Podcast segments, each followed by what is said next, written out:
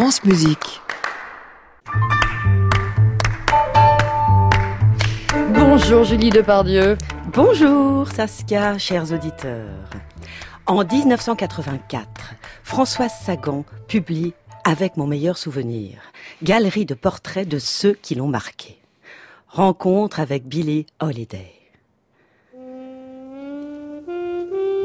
New York est une ville fascinante. Je m'y rendis avec un très bon ami nommé Michel Magne, compositeur reconnu pour ses musiques de films et qui ne possédait pas un mot d'anglais mais débordait d'humour. De toute façon, il avait la même obsession que moi. Rencontrer, écouter chanter de sa vive voix Billie Holiday. La diva du jazz, la lady du jazz, Lady Day, la calasse, la star, la voix du jazz.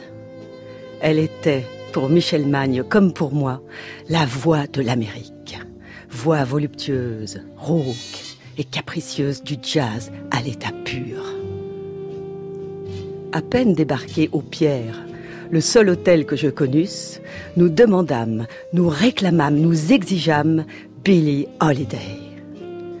Nous l'imaginions triomphant comme d'habitude au Carnegie Hall. On apprit qu'elle chantait dans une boîte du Connecticut. Dans le Connecticut? Qu'à cela ne tienne. Taxi Nous allons dans le Connecticut. Nous fîmes près de 300 kilomètres dans un froid glacial avant d'entrer, Michel Magne et moi, dans un endroit extravagant, perdu. Le genre de boîte de country music avec un public peu brillant bavard, braillard et agité, dont nous vîmes soudain surgir une femme noire et forte, longue, avec des yeux fendus, qu'elle ferma un instant avant de se mettre à chanter et de nous faire chavirer aussitôt dans des galaxies gaies, désespérées, sensuelles ou cyniques, selon son gré. Nous étions au comble du bonheur. Nous n'avions rien rêvé de plus. Quand quelqu'un s'était brusquement avisé de nous présenter à elle. On lui expliqua que ces deux petits Français avaient franchi les immensités de l'Atlantique, les banlieues de New York et les frontières du Connecticut dans le seul but de l'entendre. Oh, dears, fit-elle tendrement, how crazy you are! Nous passâmes 15 jours, ou plus exactement 15 aubes, de 4 heures du matin jusqu'à 11 heures au midi, dans cette boîte, à écouter Billie Holiday chanter. Michel l'accompagnait parfois au piano, ce qui le rendait fou d'orgueil.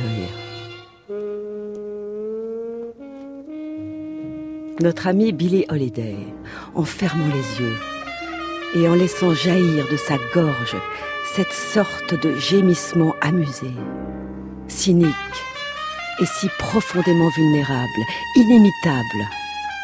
Le cri d'une personnalité triomphante et despotique, royale, dans son parfait naturel. Il n'y avait rien de sophistiqué chez elle, rien d'apparemment compliqué. J'ignorais qu'elle fût un corps à vif, presque en sang, qui s'enfonçait dans la vie à travers des coups ou des caresses qu'elle défiait, semble-t-il, par sa simple respiration. C'était une femme fatale, dans le sens où la fatalité s'en était prise à elle dès le départ, ne l'avait jamais quittée, et ne lui avait laissé comme seule défense, après mille blessures et mille plaisirs également violents, que cette intonation humoristique dans la voix, cette note bizarrement rauque, quand elle était partie très loin ou très bas, et qu'elle revenait brusquement à nous par le biais de son petit rire gouailleur et de ses yeux orgueilleux et craintifs. C'était avec mon meilleur souvenir, rencontre avec Billie Holiday par Françoise Sagan.